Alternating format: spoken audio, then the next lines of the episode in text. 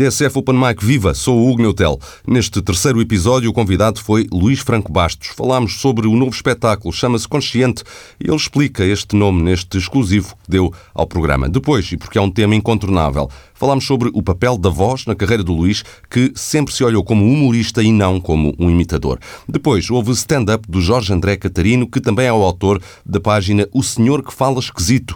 Estou até hoje para saber de onde vem este nome.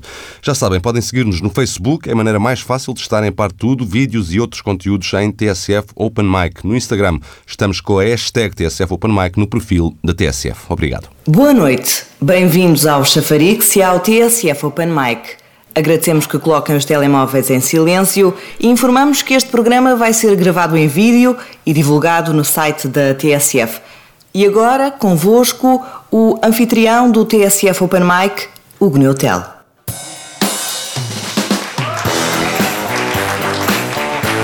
Olá! Boa noite, tudo bem? Ainda bem que vieram, fantástico ver tanta gente no TSF Open Mic. Já vamos para o terceiro episódio. Quem é que aqui já eh, esteve aqui antes a assistir? Por aplauso. Algumas pessoas. Quem é, quem é que já ouviu o podcast? Ok. Quem é que já viu vídeos disto? Não está mal, não está mal, não é? Terceiro episódio, já sabem como é que isto funciona. Uh, tenho sempre dois convidados. O primeiro para uma entrevista sobre comédia, o segundo para fazer 5 minutos de stand-up.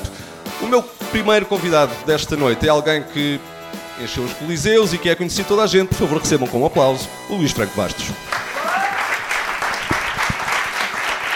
Luís, boa noite. Tudo bem? Boa noite, Hugo. Como é que estás? Ah, obrigado por teres vindo. Obrigado eu. E obrigado a toda a gente que saiu de casa para, para isto. Com o Benfica a Acho que não se justificava minimamente, mas vocês é que sabem o que é que fazem ao vosso dinheiro.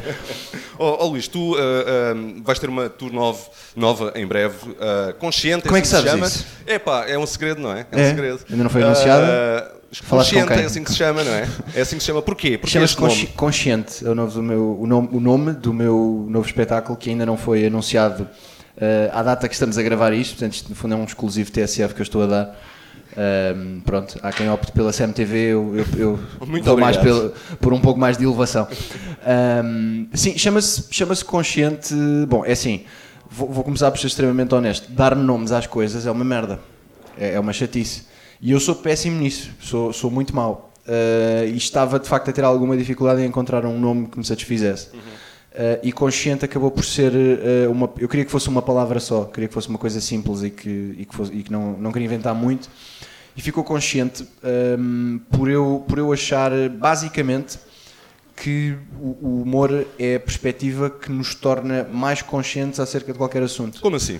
Hum, ou seja, é a, a melhor forma de tu conheceres melhor um assunto é analisá-lo com sentido de humor. É, po- pode, parecer, pode parecer contraditório, porque o humor é uma destrução, mas é uma destrução que te faz, no final do dia, a ver as coisas melhor.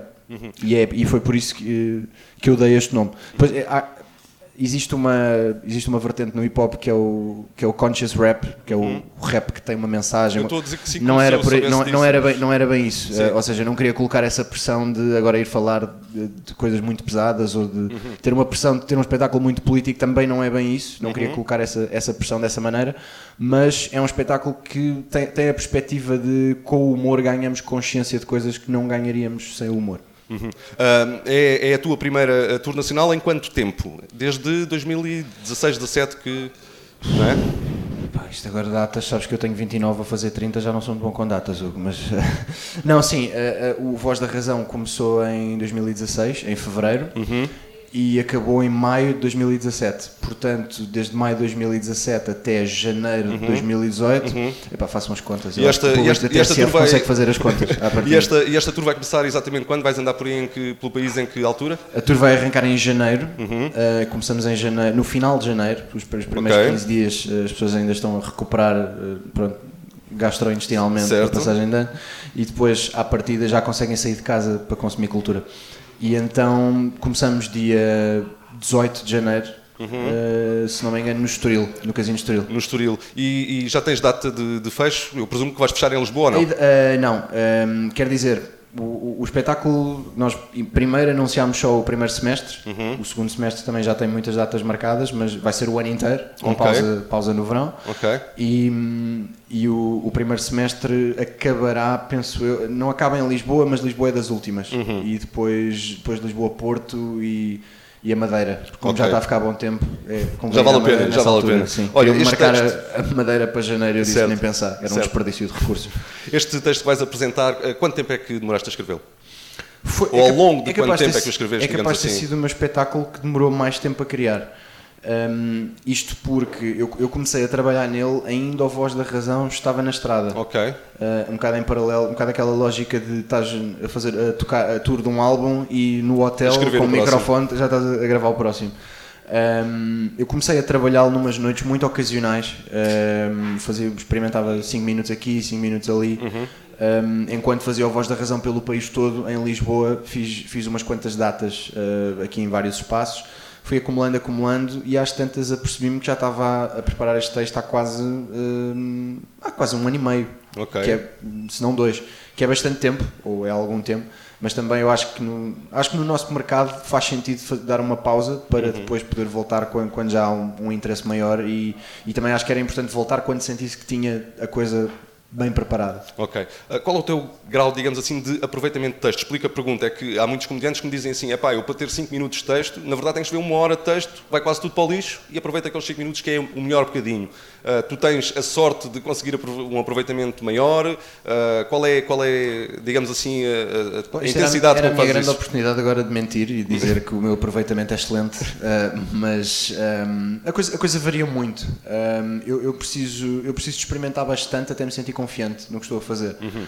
Um, portanto, preciso de repetir umas quantas vezes, preciso de alterar, preciso de, ver variações. Às tantas, estou um ano a fazer da mesma maneira e de repente, só ao fim de um ano, é que me ocorre uma pequena alteração que, que permite aquilo descolar para outro nível. Um, portanto, eu diria, eu diria que, que, o aproveitamento é semelhante ao da maior parte dos, dos comediantes, que é, é, é, preciso experimentar muita coisa para depois tu ires buscar aquela, aquela redução. Aquele bocadinho, não é? Aquele bocadinho. Um, sem, obviamente, sem, sem revelar, obviamente, uh, uh, o conteúdo, digamos assim, de, de, de, do Sim, espetáculo. buscar bilhetes uh, para, vender, para vender. Exato, exatamente. Uh, mas ainda assim, queres dizer de forma muito genérica uh, sobre que temas é que vais falar ou que abordagem é que vais ter? Um, Posso dizer genericamente que este espetáculo uh, acaba por abordar eh, uma série de temas. Uh, um conjunto de assuntos. Gostaste desta resposta? É um conjunto não de disse, assuntos. É um conjunto é? de assuntos, exato, que se coadunam com temáticas. Um, eu, não, o, o, espetáculo acaba por. tem um lado mais pessoal, são coisas que me dizem mais respeito a mim, tem a ver com, com a minha família, por exemplo. Um, tem, tem, alguns temas um bocadinho mais complexos, por, por, coisas que eu acho que são problemas a sério, uh, como por exemplo um, preconceitos e estereótipos, uh, numa lógica, não, não numa lógica, uh, como é que eu ia dizer, não de forma vaga, mas específica. Este preconceito, não, não querer dizer quais, nomeá-los, mas queria este certo. preconceito específico, este estereótipo específico Uh, e tentar, lá está, mostrar que o, que o humor é a melhor maneira de nós destruirmos isso na nossa cabeça. Uhum. Às vezes uh... pode parecer que estamos a ridicularizar, e também estamos, mas, mas é uma maneira de desconstruir isso e uhum. de fazer com que deixe de fazer sentido na nossa cabeça que esse preconceito existe. Uhum. Uh, voltando um bocadinho ao tema da escrita, tu és muito disciplinado ou não? Há comediantes que tentam escrever todos os dias, outros, enfim, tomam notas para desenvolver depois. Eu, eu não é tenho que... palavras para descrever o disciplinado que eu sou, eu não, não consigo sequer expor-te. Um, não, não sou, na verdade. Uh, este, este espetáculo, se calhar, foi o que eu fui mais disciplinado até hoje. No sentido em que este espetáculo, uh, quando a tour arrancar, ainda não está, mas quando a tour arrancar, estará todo escrito palavra por palavra. Que é uma coisa que não é habitual em mim e não é habitual na maior parte dos humoristas com quem eu troco opiniões. Uh, por exemplo, o Voz da Razão nunca esteve escrito. Foi, foi meia dúzia de notas sobre cada beat, sobre cada tema em papéis papéis esses que, entretanto, possivelmente a minha cadela já regurgitou, um, e, e, nunca esteve escrito, nunca foi um guião. Uh, mas para este eu tentei, tentei aprender alguma coisa com, com os erros do passado, e não, não, é que os outros tivessem corrido mal, mas eu fiquei sempre a pensar: se, se eu, for um se eu fizer um esforço para ser um bocadinho mais metódico, se calhar posso fazer isto melhor ainda. Uhum. Ah, sabes quem é que escreve textos incríveis? O Dave Chappelle, que tu escolheste é verdade, uh, é verdade. Para, para escutarmos aqui um bocadinho. Queres dizer o que é? É um beat do Chapéu sobre o, um gajo que podem já ter ouvido falar, que é o Donald Trump. Uhum. E que uh, uh, tem nas vossas mesas uma transcrição do beat que vamos ouvir agora. I watched Donald Trump in a press conference, and this motherfucker had all the media gathered, and this nigga literally, literally asked the media to their face to stop finding shit out. I was like, yo, yo, this motherfucker is bugging. And then, I'm not even making this up, his, his lips started sweating. His lips. Have you ever seen a motherfucker's lip sweat? What the fuck is wrong with this nigga's lips? It's like if you're on a plane, right? You ever been on a plane? I, I, I, get scared to fly. I do it all the time. I be scared on there. And sometimes the plane will hit turbulence. And then I get nervous. But I always look at the flight attendant and she looks calm. And it makes me feel calm. But if that bitch's lips were sweating, it's terrifying. Like, yo, nigga, why are your lips sweating? What do you know? And then, I'm not even making a shit up. This motherfucker grabbed the podium. He goes, You don't know how scary the things I read in my briefings are. And I was like, Holy shit, man. You ain't supposed to tell us that, bro. That's bad leadership. Even as a parent, you think I'm gonna sit my kids down? Hey, little man, come here real quick. I want to holler at you for a second. Yo, um, I'm three months behind on the rent, nigga, and I am worried. Very worried. Go and go to school and have a productive day, nigga. I was just thinking out loud, getting some shit off my chest. Like, what the fuck are you doing, bro? This is bad, man. Dave Chappelle, um, em 2017, no especial na, da Netflix. Porquê é que escolheste este bocadinho, Luís? Uh, escolhi este porque, hum, porque eu, acho que, eu acho que o Dave Chappelle é o meu, é meu stand-up comedian preferido uh, de, no momento. Uh, e medindo de tudo o que eu já vi até hoje, eu, eu acho que estes quatro, qualquer um dos quatro, mas este especialmente, o Equanimity, um, eu acho que são, são os meus quatro especiais de comédia preferidos dos últimos anos. Uh, hum. sem, sem, exagero. Eu acho, acho que o Dave Chappelle é brutalmente inteligente e conseguir ser tão inteligente e ter tanta piada é, é um desafio muito grande. É, mas é por causa de uma questão de escolha dos temas ou da forma que ele tem de os trabalhar? O que é que. É tudo. É, é, é tudo. É, eu vi, depois fui, fui, pesquisar um bocadinho acerca também do método de trabalho dele e, de, e fui, fui ver, ler algumas reviews.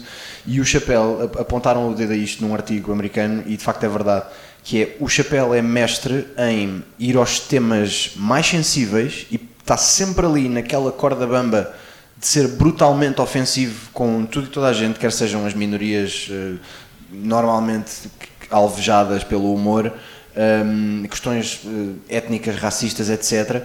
Mas ele consegue estar sempre no equilíbrio perfeito, que é uma coisa muito difícil de conseguir, no equilíbrio perfeito entre o ofensivo e o brutalmente engraçado e um, consegue sempre escapar sem, sem que hum, tem os seus problemas, aliás ele fala disso no, no espetáculo, das, das queixas que teve e etc, mas consegue sempre abordar todas essas questões sensíveis com, com uma inteligência e com uma elevação tão grande que, que as pessoas não têm outra hipótese senão um, tirar o chapéu. Uhum. Uh, uma coisa que o Dave Chappelle não faz é imitações, vamos falar disto. É verdade. Uh, Pelo menos tu, que eu saiba. Que eu é, é. Uh, tu, quando, quando nasceste para o mundo do espetáculo, digamos assim, ficaste com essa imagem muito marcada. Uhum. Há uma expressão que se usa na, na comédia que é, muitas vezes as pessoas demoram algum tempo a encontrar a sua voz. Eu presumo que, uh, uh, no teu caso, isso não tenha sido bem assim. Deixa-me fazer aqui um disclaimer. Eu, uh, se estão à espera que eu peça ao, ao Luís para fazer imitações esta noite, esqueçam, eu não vou pedir isso. Apetece-me beijar-te na boca neste momento. Como é, como não é... vou fazê-lo, mas Ainda bem, obrigado. Foi, obrigado. Foi, tiveste das atitudes mais gentis que alguém teve comigo em toda a minha carreira. Agora, já tiveste situações não... desconfortáveis com, com isso? Muitas, muitas. Hum. Mas, mas, ainda assim é, é, é, é pior perguntas do género já é possível viver do humor em Portugal? Ah, e o, uh, não, man, estou a passar fome há 12 anos. É, é isso que se passa. É, e há, há, aquela clássica que nunca ninguém fez Exato. dos limites, não é? Os limites. Não, essa, uh, essa então, pronto. pronto. Mas voltando à questão, uh, a questão de encontrar a voz. Ora bem, tu uh, começas na comédia uh, com essa faceta muito vincada das, das, imitações e da capacidade incrível que tens uh, de, de, fazeres o que queres com, com a voz. Um, como é que foi esse processo de lidar com isso, mas ao mesmo tempo quereres, lá está, usar a tua própria voz, usar o teu próprio texto? Isso foi, isso foi um processo que, na verdade, um, existiu desde o início que era eu nunca, eu nunca olhei para mim como um imitador, eu olhei sempre para mim como um humorista. Uh, a questão é, eu tinha um estilo que recorria muito a imitações no início e, e ainda até um passado relativamente recente ainda acontecia uh, com alguma frequência, uh, por ser uma ferramenta da qual eu dispunha e uma, uma capacidade que eu, que eu tinha que me permitia fazer coisas que, que se calhar outros humoristas não, não fariam e então distinguia-me. E era, foi uma ferramenta que, sem dúvida alguma, me ajudou muito a ter uma ascensão mais rápida no início e a, e a conseguir destacar-me. Uh, mas a verdade é que o meu objetivo nunca foi ser um imitador ou um locutor. O meu objetivo sempre foi fazer as pessoas rir. E para fazer as pessoas rir, todo o tipo de ferramentas uh, para mim é válido, dentro das que eu gosto, evidentemente. E portanto, a, a, questão é, se, se, calhar isto não era evidente para as outras pessoas, nem tinha que ser, porque as outras pessoas não, não sabem o que é que se passa dentro da minha cabeça, mas desde o primeiro momento que, uh, o, que o que me apaixonava era encontrar uma fórmula e um raciocínio que fizesse as pessoas rir. E a voz era uma ferramenta ao serviço desse raciocínio. Uhum. Não era ao contrário, não era a voz que era a base do meu trabalho e, e portanto. Um, ou seja, ao fim de alguns anos em que fiz muitas imitações a torto e a direito, um, parece-me ser uma coisa extremamente natural. Uh, é da mesma maneira que tu estás, a, estás, há muitos anos a fazer a mesma coisa, sentes vontade de te expressar artisticamente, de, em verdade, por outros caminhos, experimentar uhum. outras coisas. E eu acho que isso no meio artístico muitas vezes é, é, visto como uma coisa, pode ser visto como uma coisa má, principalmente por alguns fãs, que às vezes tornam-se um bocadinho um, classicistas, querem uhum. mais do mesmo só que na verdade não sabem que não querem mais do mesmo. E nós temos que mostrar às pessoas que na verdade elas não querem mais do mesmo. Uhum. Como temos que surpreendê-las com uma coisa que seja diferente e que nós tínhamos vontade de fazer naquele momento, tem é que ser boa. Temos é que dar o melhor para que seja o mais bem construída possível. Uhum. Um, e isso é uma coisa que se vê muito. Eu, eu, vou tentando ver como é que outros artistas, mesmo de outras áreas, um, gerem as suas carreiras, como é que foi o percurso deles, como, se passaram por indagações isto é uma palavra que pronto, não está ao alcance de toda a gente, mas eu achei que vocês iriam apreciar. Uh, passam por indagações que podem ter sido semelhantes às minhas. Uh, eu, eu, recentemente vi um documentário que está na Netflix, que recomendo a toda a gente, que se chama The Defiant Ones, que é o documentário sobre o Jimmy Iovine e o Dr. Dre e a maneira como eles revolucionaram um, o mundo da música, em diversas maneiras. O Jimmy Iovine é um produtor musical e há uma parte em que o uh, Bruce Springsteen está a falar dele e faz uma descrição perfeita do, do Jimmy Iovine e eu pensei, pá, se este gajo sonhasse, ele está a falar de mim, neste momento, uh, mas não sabe. Uh, eu revi-me totalmente no que ele disse e o que ele disse foi qualquer coisa como um, as pessoas uh, conseguem sucesso através de um determinado tipo de comportamento e depois ficam trancadas dentro do comportamento que as levou ao sucesso. Uhum. Enquanto que o Jimmy... É o equivalente ao typecast dos atores, mais ou menos. É? Exato. Uh, ou neste caso na música, fizeste um álbum de rock que resultou, vais fazer rock, vais tentar fazer as mesmas músicas a tua carreira inteira, vais tentar uhum. replicar o teu primeiro álbum para sempre. E depois de repente as pessoas dizem, não, é isso que a gente quer, é rock, mas depois às tantas não vende tanto e não se percebe, não é? Porque se calhar não era bem isso que as pessoas queriam, as pessoas não tinham essa noção.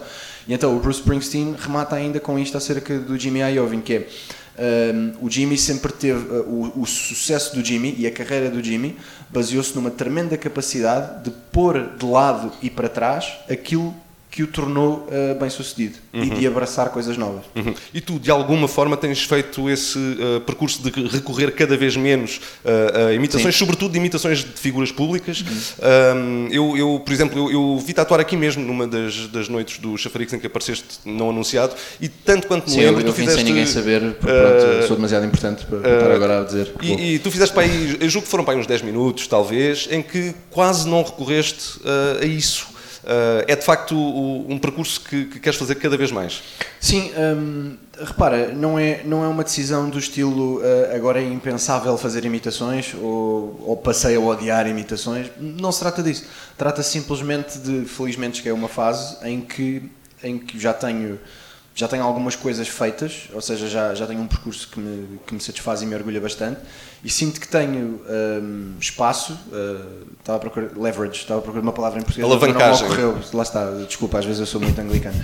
Uh, estava a, uh, acho, que tenho, acho que tenho espaço para experimentar algo que me apeteça fazer uhum. e tentar fazer isso o melhor possível, de maneira a que as pessoas gostem e seguir um caminho novo. Porque acho que temos que estar estimulados com aquilo que estamos a fazer, senão não, não faz sentido. Uhum. Um, isto uh, remete, no fundo, também um pouco para uh, o clipe que tu escolheste de um trabalho de ti próprio, porque, uh, para quem não conhece o programa, eu peço sempre às pessoas, que, aos entrevistados, que escolham dois clipes. Um Toda já ouvimos. o programa. de- de- O sucesso do programa é absolutamente notório.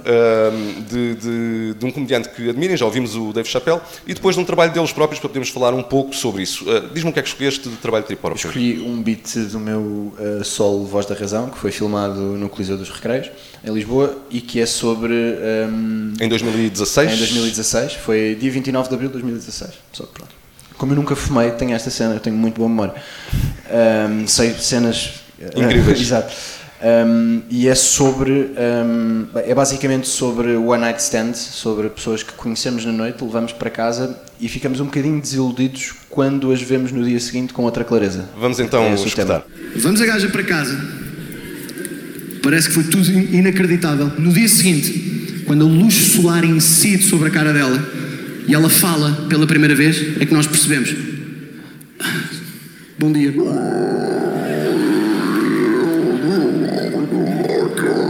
Foda-se, o que é que eu fiz? O que é que eu, o que é que- eu não me lembro de haverem orcs do Senhor dos Anéis no Urban. O que é esta merda? O que é esta merda? Des- Desculpa, como é, como é que te chamas? Foda, O que é que eu fiz? O que é que eu fiz para vocês começam a reconstituir a noite na vossa cabeça e estão lá os vossos amigos? Um cão." Foda-se, o que é que eu fiz? O que é que eu fiz? Usei preservativo? Não usei preservativo? Vou ter um filho com esta gaja? O que é que vai ser o meu filho com esta gaja? Foda-se, destruí a minha vida, destruí a minha vida. O que é que eu faço? Ah, o que é que eu faço? Porquê escolheste este bocadinho, Luís? Olha, eu escolhi, este- escolhi isto porque isto é, é muito mais autobiográfico do que eu gostaria que fosse. é, é essa a razão. Ahm, é, é é uma grande merda ficar sóbrio na altura errada. É mesmo quando não dava jeito nenhum. É, é- porque eu, eu exagerei isto um bocadinho. Eu, fiz, eu falei como sendo uma coisa que acontecia no dia seguinte Ahm, pá, e aconteceu-me durante que é muito constrangedor. É, é, de, repente tudo se focou, sabes? De repente, ah, este- esta, esta é a minha graduação. Ah, querida, isto é um erro de casting. Isto não, não era nada disto. Desculpa, você não devia estar aqui. Ah, pá, ac- aconteceu e, e achei, lá está, acho que devemos, devemos ir buscar o que temos de mais podre de- e transformar isso em humor, neste caso em dinheiro também. Por, por outro lado, és fã, já vi do Senhor dos Anéis e, portanto, tudo se perdoa. Exato, depois eh, meti lá para, para lá uma voz do, do orc do Senhor dos Anéis. Ah, isto encaixa nisto, exato, até porque ela fisicamente se assemelhava bastante. E portanto, pá, o piso debaixo do look se engana tanto, é uma coisa, é uma coisa inacreditável. Ah, ainda Há uma sobre... neblina, não é? Pare- Parece que não, é, vai aparecer o Dom Sebastião, nunca se sabe bem. Depois está lá um colega de escola que nós não víamos há muito tempo e de repente, claro que o gajo é hipster e tem as calças arregaçadas até aqui. É um, é um, é um ecossistema muito interessante o piso debaixo do Lux. Mas agora tenho namorada, não vou lá há dois anos. Ahm, ainda, sobre, ainda sobre o tema ah, da voz e, e tendo em conta esse percurso que tu tens feito, ahm, tu ponderarias um cenário de fazer um espetáculo inteiro sem recorrer uma única vez às tuas capacidades vocais? Não, lá está, é como te disse há bocado. Hipoteticamente, no futuro. É possível, é possível que sim. É possível que chegue a uma altura, hum, é possível que chegue a uma altura em que se calhar já nem sequer tenho capacidades vocais, em, em que já estou tão destruído com 70 anos que leio uma hora de one-liners e e vou-me embora recolher a minha pensão e depois. Hum, não, na verdade eu não, eu não penso nisso dessa maneira, uh, ou seja, não há uma obrigatoriedade de as extinguir. Hum, quer dizer, as imitações de pessoas concretas, como eu me fartei, ex- existe alguma obrigatoriedade para mim de não me está a apetecer fazer, ou não me está a apetecer tanto fazer. Hum, agora, o- eu, tenho, eu tenho uma componente vocal que vai para além das imitações, aliás, ouvimos isto aqui no, Certo. no Orc, o barulho do Orc e do, do Alien e o que quer que a, que a miúda fosse, efetivamente. Hum, a espécie dela não está catalogada, mas. hum, isto acontece ao contrário, atenção, muitas mulheres também já levaram para casa orcs, enfim, isto acontece para toda a gente. É, toda a gente, no fundo, que experimenta substâncias que não deve. Ahm, e hum, o que é que eu estava a dizer? Ou seja, não há uma obrigatoriedade de hum, distinguir a componente vocal, pelo contrário, a componente vocal continua-me a estimular muito, ou seja, conseguir usar a mesma, a mesma componente e a mesma. Ou seja, vem de uma. penso que venha de uma capacidade de observar e de reproduzir. Hum, aquilo que eu aplicava ao Alberto João Jardim ou ao Bruno de Carvalho, agora posso aplicar a um estereótipo do locutor de rádio. Por exemplo, neste, neste espetáculo também tinha um beat sobre isso, sobre o facto dos locutores de rádio às vezes uh, falarem com as pessoas, um, tentam ser amigalhaços das pessoas, dos ouvintes, do género, então e o que é que fez este fim de semana? Eu este fim de semana comi melancia, estava tão boa, estava fresquinho, e é, não queremos saber, claro, tipo, o que é que interessa o que é que tu fizeste no fim de semana? Põe o Justin Bieber e pronto, vamos embora. Um, e então era sobre o facto, era isso e era sobre o facto de poderem esquecer-se que estão a falar para milhares e milhares de pessoas e de repente contarem uma coisa muito privada da sua vida. Enfim, vais buscar a, a componente vocal mas aplicas a outro tipo de universo e a coisas mais gerais e não coisas tão concretas. Uh, e isso é o que me está a estimular a fazer neste momento e, eu, e o consciente é muito à base disso. Uhum. Olha, Luís, uma pergunta de um ouvinte do podcast, Carlos Montes, que não sei se está cá esta noite. Um, ele, ele faz uma pergunta, enfim, faz uma introdução muito longa, mas que eu resumo desta forma. Um, mas se calhar que... começo por perguntar se esse Carlos Montes tem alguma coisa a ver com o Luís Montes ou, ou se posso responder livremente à não, pergunta. Não faço a mínima ideia. Ah, okay. Não faço ideia, não faço mesmo. Uh, pergunta a ele, uh, qual é a tua opinião a tua explicação possível para o facto de as TVs não apostarem no humor, pelo menos em prime time ou em horários mais eh, nobres, digamos assim? Quanto tempo é que tens, Hugo? Só para... Ah, Estica-te à vontade. É, eh, não, na verdade, eu acho que, hum, acho que a, hum, a resposta é, é, relativamente simples. É, uh, nós, isto é a minha visão, lá está, não, não, não sei se será a, a correta, mas, mas, é aquela que eu, que eu, é o que eu depreendo. Nós passámos por um período de muita asfixia orçamental no país em geral e o, entretenimento eh, foi obviamente visado por isso também. Um, essa asfixia orçamental criou um vício muito grande de só apostar em um, só apostar em conteúdos absolutamente testados e sem nenhum grau de risco. Reality shows, os programas que já vimos mil vezes feitos de forma diferente e que continuam a resultar, porque existe uma fatia grande de espectadores que consome aquilo. Uh, eu, por exemplo, eu, não, por acaso não, mas, mas lá está, não, não deixa de ser válido qualquer tipo de, de consumo de, desse tipo de programas. A questão é, uh, a asfixia orçamental criou o vício de não haver, eu acho, uh, muito espaço ou uma mentalidade que queira apostar uh, em conteúdos novos e diferentes. E o humor é um conteúdo que, por excelência, é sempre tem um grau de risco muito grande. Um, e daí eu acho que. Também depende da fórmula de humor. Exato, ou seja, os, os, por exemplo, os programas de humor que tu tens, nenhum deles, na televisão, nenhum deles é profundamente inovador. Tiveste agora uma grande exceção com o Sara do Bruno, que quer dizer, é uma série de, é uma série de ficção a fórmula em si não e é. E ainda assim tem humor, mas não é exclusivamente do humor. A, a, fórmula em si existe, é uma série de ficção, mas tem, tem uns toques muito inovadores e, e, e está muito bem conseguida. Uh, e essa foi. O Sara foi uma exceção em muitos anos. De, de, de, resto, tens tido um ou outro programa que está sempre lá. Uh, com, com fórmulas já bastante testadas e não tens muito espaço para aposta em, em coisas novas, uh, que, é, que é, é, uma pena, mas eu acho que Mas é... também tem a ver com mudanças de hábitos de consumo, não é? Quer Sim, dizer, tu sabes acho, bem isso, tens o erro crasso. Exato, uh, o erro crasso foi, lá está, foi, foi uma aposta de poder fazer um conteúdo de forma completamente livre e poder, eu quis fazer o conteúdo que eu queria fazer e que eu acreditava que existiam pessoas que iriam gostar de ver. Felizmente tínhamos razão e há pessoas que, que gostam de ver cada vez mais, felizmente. Um, eu, eu acho que o, para, para aqueles, o mercado... Agora deixa-me só dizer para aqueles que, que, têm, que têm vivido numa gruta nos últimos meses, o Erro Crasso é um programa que o Luís faz com o Teixeira da Mota no YouTube. O facto destas pessoas estarem aqui a uma quinta-feira à noite faz-nos faz acreditar, acreditar que, mas... que, eles vivem numa gruta e saíram pela primeira vez hoje em, em alguns meses. Uh, mas obrigado por terem feito.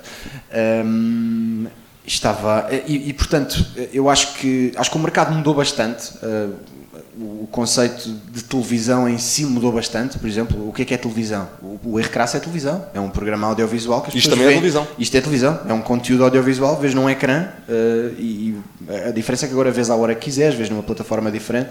Uh, portanto, a verdade é que não, já não precisas de estar numa, num, num, num LCD que está pousado em frente ao sofá para estás a fazer televisão. Se bem que podes ver conteúdos da net nesse LCD, porque hoje em dia eh, a, a parte de, de, streaming e de, e de internet nas smart TVs permite isso tudo. Uh, mas, portanto, o conceito mudou muito e nós estamos a viver um momento que é absolutamente histórico e revolucionário. Nem temos bem essa noção porque estamos a atravessá-lo e não, não conseguimos vê-lo à distância.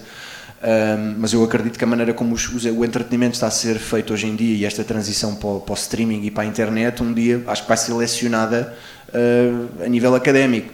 Acho isto muito interessante o que está a acontecer. Eu E gosto que nós- tenhas usado a palavra relacionada. Sim, sim. Eu, pá, eu de vez em quando polvilho o meu vocabulário com este tipo de termos, porque eu- existe uma fatia de público que, que eu sei que, que aprecia.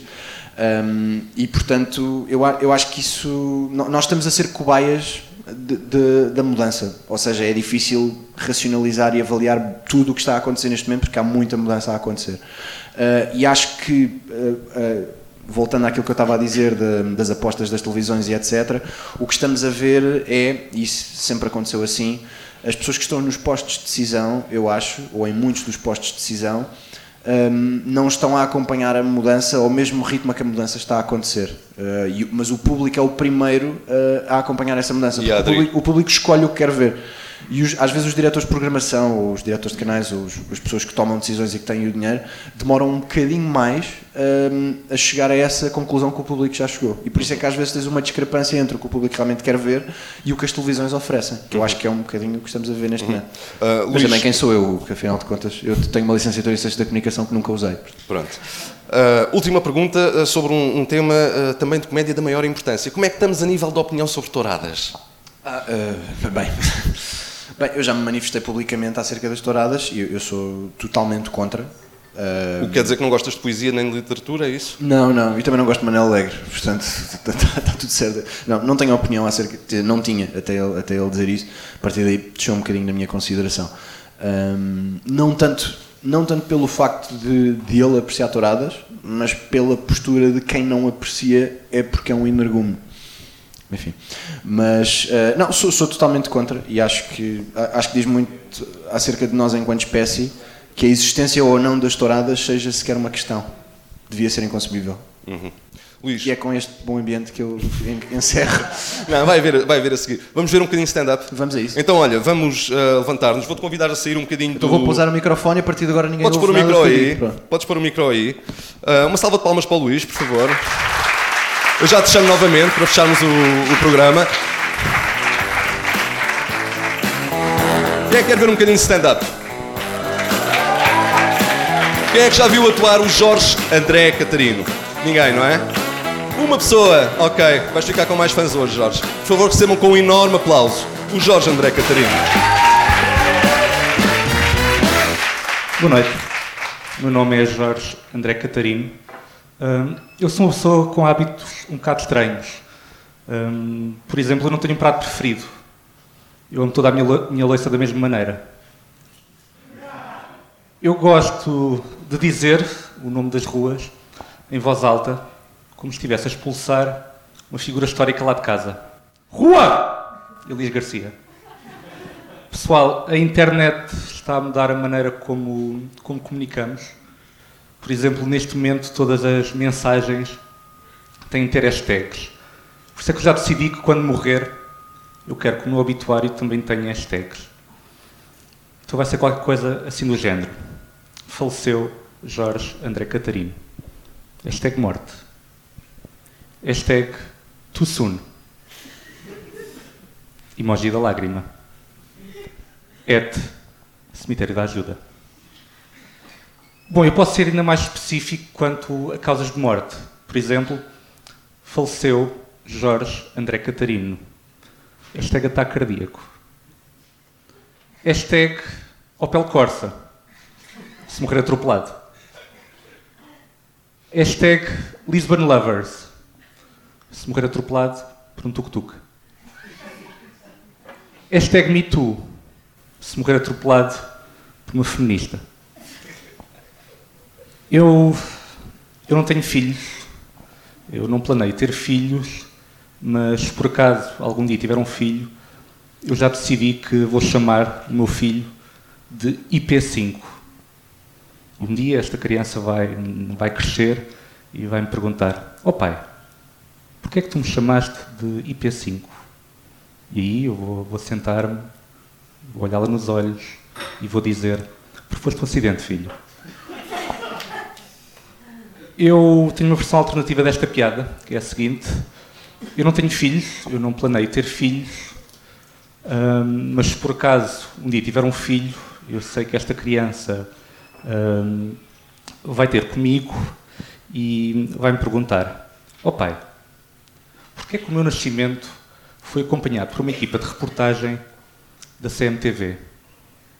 E eu vou, vou sentar-me, vou olhá-la nos olhos e vou dizer: Por foste um acidente, filho.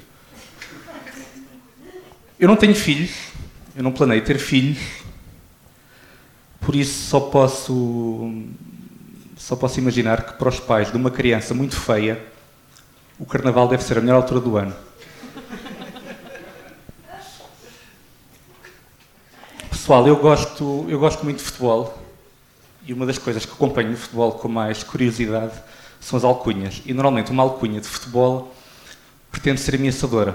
Por exemplo, é por isso que os jogadores sul-americanos têm alcunhas como El Toro ou El Tigre. Ora, eu acho que isto não resulta porque se é para realmente meter medo, eu acho que eles deviam escolher alcunhas de coisas que podem realmente matar. Algumas sugestões. Por exemplo, El Negligência Médica.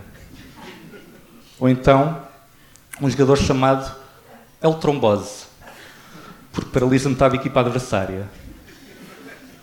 Ou então, um jogador chamado El Diabetes, porque arranca pernas. Ou então, um, um jogador chamado El Cancro del Testículo, porque é exime a roubar bolas.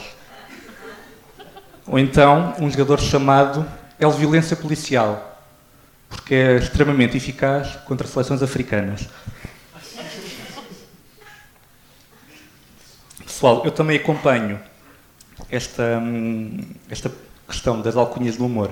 Normalmente, uma alcunha amorosa é qualquer coisa como meu tocinho, meu bombom, meu pesseguinho. Ora, eu acho que dentro da comida há hum, pratos que descrevem muito melhor a natureza de uma relação amorosa. Por exemplo, minha cabidela, para quando a namorada está com o período. Ou então, minha batatinha a murro, se formos casados com o Bárbara Guimarães. Meu arrozinho de pato, para quando temos uma namorada mais velha que já levou com muito chouriço por cima. Meu Meal, para quando vão para a cama com alguém e essa pessoa traz brinquedos. Ou então, finalmente, e para terminar, minha latinha de atum, para aquela pessoa com quem vocês só estão porque não há mais nada que se coma. Obrigado, pessoal. O meu hotel. Obrigado, Jorge. Obrigado. As palmas para o Jorge André Catarino, por favor.